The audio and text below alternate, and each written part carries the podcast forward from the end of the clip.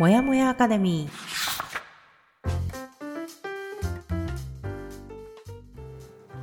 一人じゃ頑張れない人たちのための朝活のお供もやかレディオ。コーチングコミュニティブランのメンバー久美かながゆるっとお届けします。15分の余白が人生を変える。できた余白でもう少し自分を大切にしてほしい。チームブランがお送りいたします。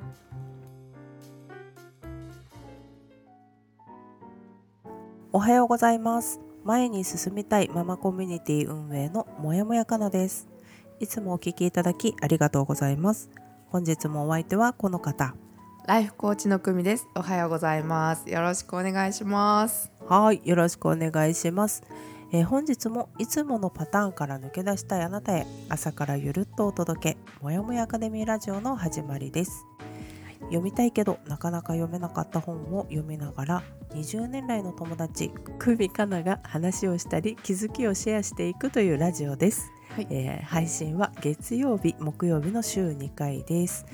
えー現在はケリー・マクゴナガル先生の「スタンフォードの自分を変える教室」を読み進めておりますが今回の放送だけでもお聞きいただけるように作っておりますのでご安心ください。はい、はいえーでは本日5月29日月曜日今週のお題を久美コーチからお願いします。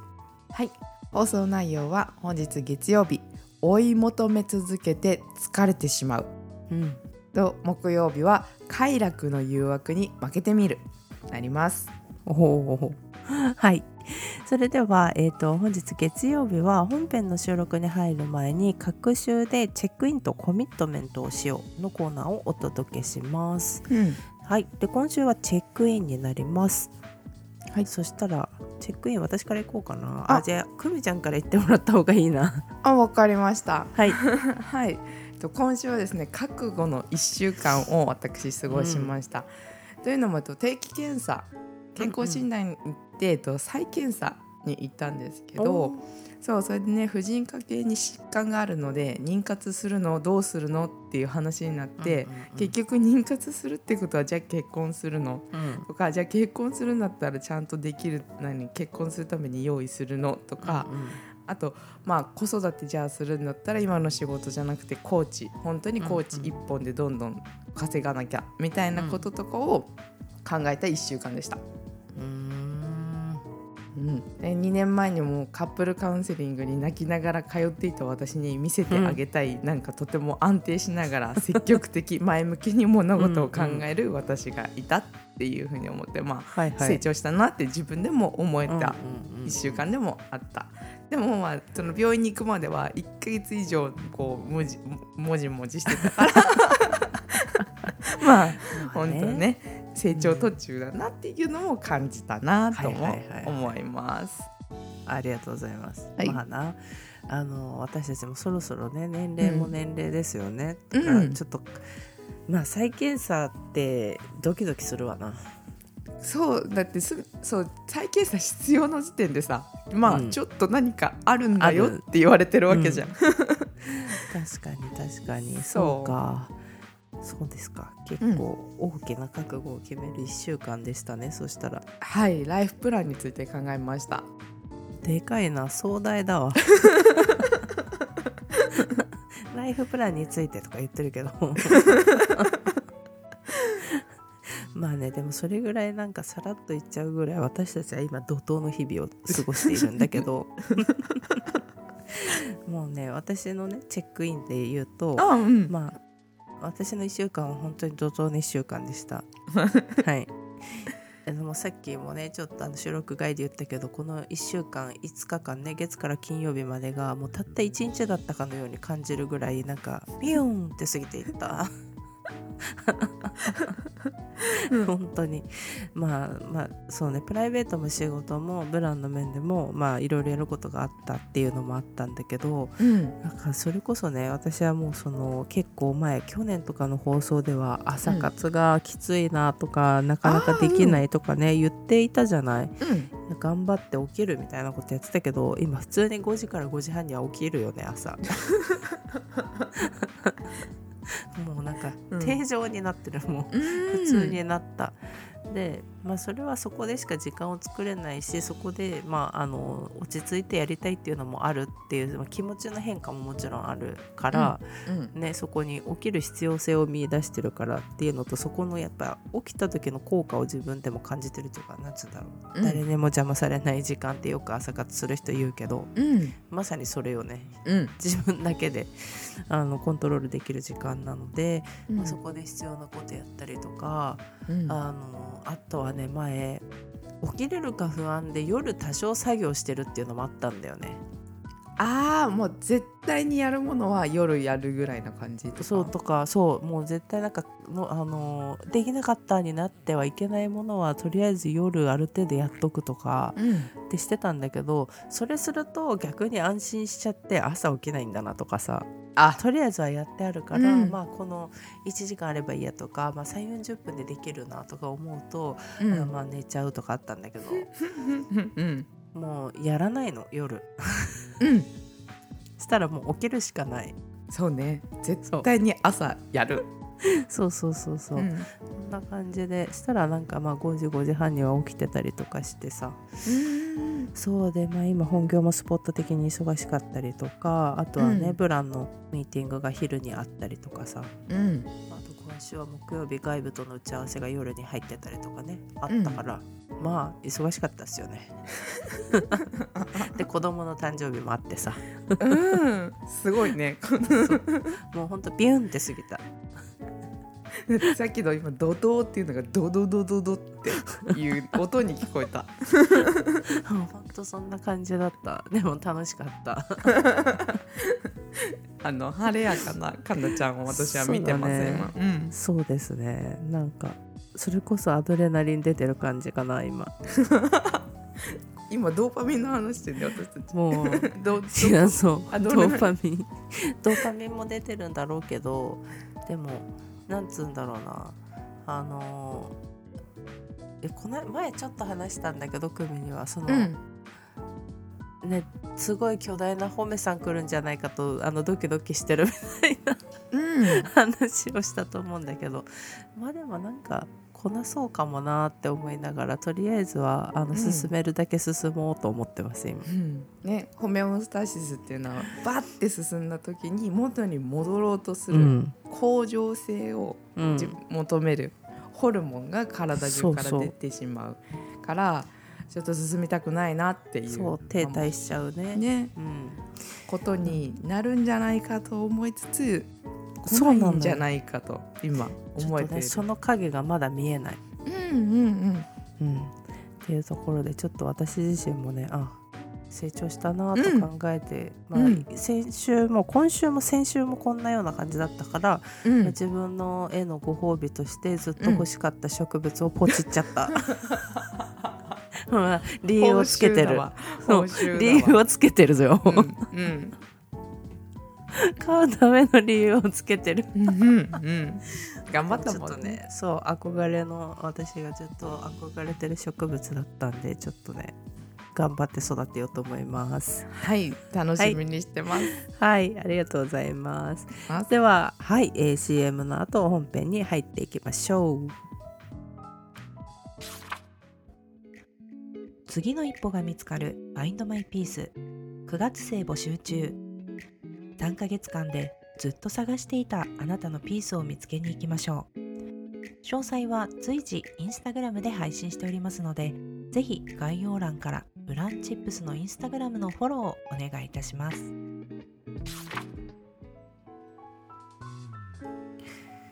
はい。ではですね、本編に入っていきます。はい。はい、で先週の放送はやる気になるご褒美システムっていうのと、うん何かを欲しがるとストレス焦りが出てくるというような2つのお話をしました。うん。で、まあ、やる気になるご褒美システムっていうところは、まあ、その自分のえっ、となんていうのやりたくないこととかちょっと気が進まないことでもこのご褒美システムを使ってやっていけるようにしようとか、うん。そんなことを話してたりとか、うん。何かを欲しがるとストレスとか焦りが出てくるよっていうちょっとなんていうの裏腹な感じをねうんうんっていうところの話をしたりしてたんだけどまあでも結果的にあでも分かるねっていう感じの内容ではあったね。2人ともね。なった。確かにみたいな。うん。そう。そんな話をしてた。もしあのお聞き逃しされてる方はね一回あの聞いてもらうといいかもしれないです。結構みんなわかるっていうところだとは思います、うん。うん、で今週のね本文の部分にはえっ、と ショッキングな文が書いてありますねっていうところであの脳内物質に操られてうん。破滅的な行動をし続ける、うんね、それで一心不乱に欲しいものを求め続けそれを手に入れるためなら努力を惜しまず苦痛さえも厭わないような時私たちはそれほどまでに欲しいものが実際に手に入ったらきっと幸せになっていると思い込んでいます。ここ、恐ろしいよこの文これを 突きつけられたらえ？ってなるけど、うん。幸せになるから頑張るんじゃ、うん。ん、頑張っているんですけど何か。ね。で報酬への期待があまりにも強烈なせいで私たちは少しも楽しくないのに欲しいものを求め続け、うん。満足をもたらすどころか悲惨な結果を招くものをやばい。悲惨な結果を招くものを表し続けます。ドーパミンの主な働きはうん。報酬を追い求めるということですからストップ信号を出すことなどありません。うん。要はドーパミンって幸せな気持ちにさせるとか満足させるんじゃなくってその報酬を追い求めさせるための物質なんだよね、うん。ずっと追い求めさせるからストップ信号を出すことはないんですよ。うんうん。でたとえその報酬が期待外れだと分かっていてもやめようとしないんですねうん怖いよだから。でもなんかこれ思うのは例えばあのーなんだろう。あの買い物中毒みたいな人とかって当てはまるのかなと思って、うん。まあ、あの高齢者でさ結構そのテレビショッピングでさ買い続けてしまう人とかもそうだしさ若い人でもさ、うん。そういう洋服とかさ、まあバッグとか靴とかをさたくさんこう次から次へと買っちゃうとかっていうのもさそれを手に入れたら幸せになれると思っているけどやっぱりなんか違うっていうようなその報酬を追い求め続けるためにこう買い続けちゃったりとかっていうのもあるのかなとか思ったね。あると思う。ね。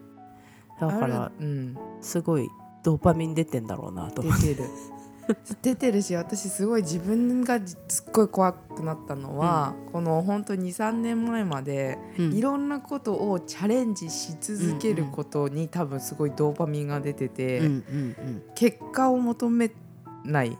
うんでもずっと疲弊してたの私は。うんうん そうだから何か新規事業を考えてすごい考えて考えて一応最初の行動までは出る。うん。うんでそこまでしていればいつかお金持ちになれるって思っていた、はいはいはい。あの時は。うんうんうんうん。多分それはドーパミンがさせてたんじゃないかって思う。報酬をね報酬求めを続けるっていう、そう。ね、私求めて消費し続ければじ私の場合はだから時間と力を消費し続けて、いつかは幸せになれるって本当に思ってたあの時は、そっかそっかそっか。うん。うんうんだからこの消費っていうのはお金だったりそのうん。時間だったり力だったり、いろんなことを消費させるドーパミンのせいでう、うんうんんうん。じゃないかなって思確かによ確かに。さそのなんかね私もさなんか、まあ、組ほどまでパワフルではなかったかもしれないけど熱しやすくってさ、こう暴走しがちなところはあったんだけどう、うんこれが私はそのなんかじゃあでっかいことやってやろうとかなんか事業しようとかそういうベクトルではなかったけどうん。例えば自分がこうなんかなんだろうなこう熱してしまう対象をさ選ぶ感覚っていうのがうん。なんか年を追うごとにこううん。なんか厳選されてきた、うん、昔はもっと広い範囲でさなんかこう、他力本願ですごいなんか可能性を感じてもっとより広い範囲に可能性を感じてたからとりあえずなんかつまんでみれば何か芽が出るかもみたいなさ、うん。うん。うんなんか新しい世界に飛び込めるかもみたいなさのがあうんったから結構広い範囲からこれを選んでるみたいな感じはあったけどうん。なんかそれがもっとよりこう厳選されてさ自分的な的を得ているあのその的を得る確率が高くなってきた感覚があって、はいはい。何でもかんでもっていう感じではなくてうん。なんかそのまあそれが本当にやりたいことかも分かんないんだけどでもそれに対して熱したことで熱してこう何かを注いだっていうところで、うん。なんかね自分がより満足できてるっていうのは、うん。そういう自分がいるのは感じてて。うんうんうんうんだから結果的にそれ自分が満足しているっていうことが報酬なんだよね私的には。あーうん。そのそこで私がうん。私の判断で納得できていればそれでよしみたいなところで、うん。まあなんかより的を得れてるなって。でもこれはなんか結構昔よりも熱し始めた時に感じる違和感を無視してないっていうのもあったりして。ああそうちょっと違うかもとかさ。あうん。うん。いやこれなんか言っても違うかもなとかって思ってても若い頃はなんか勢いで進んでたところとかもあったけど、うん。今はね違和感感じたら多分そこまで熱を帯びないんだよね。へえうん。なんか違うとかうんうんうんうん。こうじゃないんだけどなとかって思ったうん。ら、まあ走り出してしまっててもなんかもうやめようっていう自分がいたりとかあこれはちょっと多分期待した結果にはならないとかって思ったらストップしてたりとか。うんうんうんっていうのができるようになったからよりなんか厳選されてきたのかなっていう感覚がありますね私は。うん面白うん。変化してる変そうだね、うん。変化してる。だからよりなんかその無駄な時間を使わないようにとか無駄な労力を使わないようにしてってるのかもしれない、なるほどね。まあそれがいいか悪いかは分からない。なんかもしかしたらその判断で逃してるものもあるかもしれないとは思うんだけどうん。ただ自分が選んでその熱を入れられたものに対して自分が納得してるんだったらそれはそれでよしかなみたいなところはあるかな。確かにねその、うん。本当の幸せ多分ここの文章でいう幸せっていうのも、あの最終的に叶えられるっていう幸せは得られてないけど、他の部分で得られてる幸せっていうのを、ちっちゃい幸せを自分で得られるようになっていくっていうのも、なんかそれはスキルみたいな感じで、うん、いいなって今聞いてて思った。そうだね。なんかよりこうなんか自分が納得していればそれはそれでね幸せかなとは思うよな。うん、思からなんかそういうものをいっぱいやっていければいいじゃんって最近は思っている。う。なるほどね。うん、んでちょっとここからさらに本文で言うとうん、えー、と映画館の観客を対象に実験を行いうん、2週間前に作ったポップコーンを客に販売しました。すごいね しなしなだよで客が映画館のポップコーンは美味しいに決まっていると思い込んで食べ続けるかそれとも美味しくないと気づいて、ようん。えー食べるのをやめるかを知りたかったのです。うん、で映画の終了後お客さんたちは2週間前に作ったポップコーンはひどい味だったと言いましたでも分かったんだね。うん。いや さすがにな。噛み切れないもんね。わ、わかる。でもうん。ポップコーン売り場に押しかけて返金を求めたでしょうか。とんでもないバクバク食べていました。作りたてのポップコーン食べた客と同じで6割も食べていました。で悲しい報告だよ私にとっては。なんか切なくなるよこの本まあそうなでも映画館でっていうなんかその先入観もあんのかな。映画行ったらさなんかポップコーン食べるみたいなさとりあえず手が動いちゃうみたいな。えでもなんかああんまり分かんなかったんだよなここ私。あーそうね。ああそうね。その今のいい表現だと思う、もうあの席に座ってポップコーナーのバッグバケツを持っている状態だったら、あこれ美味しくないなと思うけどなんかそうもうこのうん行動食べちゃうの習性があるし、うん。っていうねなんかだからこれを見て私はなんか例えばねあの週末のマクドナルドに、まあ子供いる人とかって行く行くと思うんだけど行くこと多いと思うんだけど、うん。でも週末のマクドナルドって絶対もうポテトって作り置きされてるわけよ。あそうなのね。そう。うん。だからいいタイミングに行けばそんなに時間の経ってないポテトを揚げたてに近いポテトを食べれるけど、うん。あのタイミング悪いともうさちょっと時間経ってさこうしなしなにで若干乾いてるポテトが出てくるのってうん。分かっててもマックでお昼買っちゃう心理と一緒なのかなって思った。あーなるほどね。もうそだしえそのポテトは食べるんでしょだって。食べるよ分かってるけどそう分かってるけど、うん、うん。食べる。まあでも私は食べちゃうんだよな。もったいない精神の方が勝っちゃうんだよね。あなそういうのもあると思うよ。あーそっかででも中にはやっぱりさ「いやうん今日のポテトまずい」って言って食べない人もいるけどなそれを食べないっていう選択できるのすごいなとか思うんだけど 私は。いやわかる。私も食べちゃう。どんなポテトでも多分。まずいしもうちょっとしなしなしてて食べると口乾いちゃうんだけどうん。いやでもまあマックのポテトだし食べるよみたいな。捨てれないみたいな。うんうんでも結局映画館の人だってポップコーンは2週間前に作ったものって分かっててまずいって言いながらも食べてるわけじゃん、そだ って2週間に作ったポップコーンを客に販売しました。美味しいと思い込んでね食べ続けるのか。う、うん、これどのタイミングでこの人たち知ったんだろう。買う時は2週間前に作ったのは知らないのか。知らないでしょ食食べべたら。た終了後まずかった。まあそれはまずいよな。あえて聞くんじゃない？今日のポップコどうでしたか？みたいな。実は2週間前に作ったやつなんですよ。まあでも返金は求めなかったっていうことだね。うんはい、でまあこれはねそんなバカなとあの首をしひねってしまうかもしれませんがこのようなトリックに騙されない人はほとんどいません。うんであなた自身の最大のやらない力のチャレンジを考えてみてください。うんでまやかしの報酬を期待する気持ちから自分を解放すれば満足感をもたらすと信じていたものが実は自分の、えー惨めな気持ちにさせる原因だったことが分かります。うん。まあな。だから、そうかそうかいやでもそれで言うとだからあのさっき言ったみたいに私はより今厳選されるこ厳選している感覚があるからうんよりこう満足感をもたらし始めてるのかもね。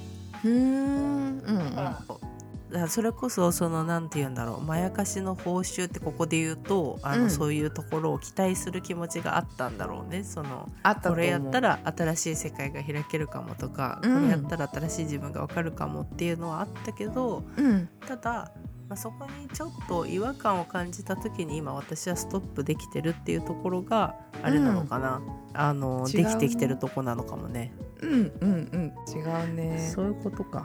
ああだからそうそうそういうことね。うんうん。だあー。いやでもねうん。今になってやっとできてるもんな。うん。うんうんうんうん若い時はできてない。若い時ってまあ要は私の言う若い時って20代のこと言ってんだけど大体の場合は、うんあーないろんな刺激になんか積極的だったし。なるほどね。うん難しいよなとは思うけどそれがあったからこそ今そういう選択ができてるっていうのもあるかもしれないね。そうね。だし、まあ、こういうことが起きているっていうことをまず知るか知らないかっていうのがうん大きいかなって思う。うん。確かにね、うん。そうそうそうそう。いやだからそれこそそうね。私もだからあの久美とかあゆみとかと話し始めていや2人がそういうことしてるっていう自分をよりよく知るためにみたいなことをやってるっていうのを知ってうん。わ私もそれなりにやってみていろいろやっぱり見えてくるものがあったりとか、うん。うん。私自身がどういう人なのかっていうのをさなんか掘れば掘るほど分かんなくなってくる時期あるじゃん。なんか深みにはまってさええなんだろうみたいな。自分っていうのは一体どういう人間なんだろうかみたいなさ、うん。ちょっとなんか哲学的になってきちゃうけどさ、うん。それがなんかいろんなことやりすぎて「私って一体誰？うん。みたいなな時期ってさ。うん。なあるよね。これはさ今が今はそれで言うと全くないわけではないし今もうん。やっぱり知れば知るほど自分のことって一番分かってないかもしれないって思うし、しうん。うん。うん。し知ってるからこそ知らないって感じちゃう。なんかい分かる？言いたいことこれ。そう。私そうそそこが分岐点だと思ってて。その結局自分が分かると思って自己探求をみんなし始めるんだけど、うんうん。わ私なりの結論としては自分は分からないって分かるとそれが多分正解で終わりがないんだって思うと多分どんどんやっぱりじゃあ勉強していこうっていう前向きになれるけど、最初は本当に明快な答えがあると思って始めるんだと思う。確かにね。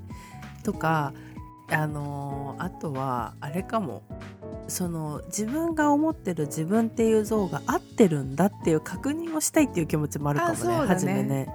だからもう言ってしまうと確認はできない。ない。できない。あのどんどんなんかやればやるほど深みにはまっていくっていうかなんかうん。迷宮に入っていくような感覚もあるし、であら？みたいな。それこそあの解像度の表現が私はすごい好きで、うんうん。もやもやしてるんだけどその粒子がどんどん細かくなっていくみたいな感じうん。かなそう。と思う。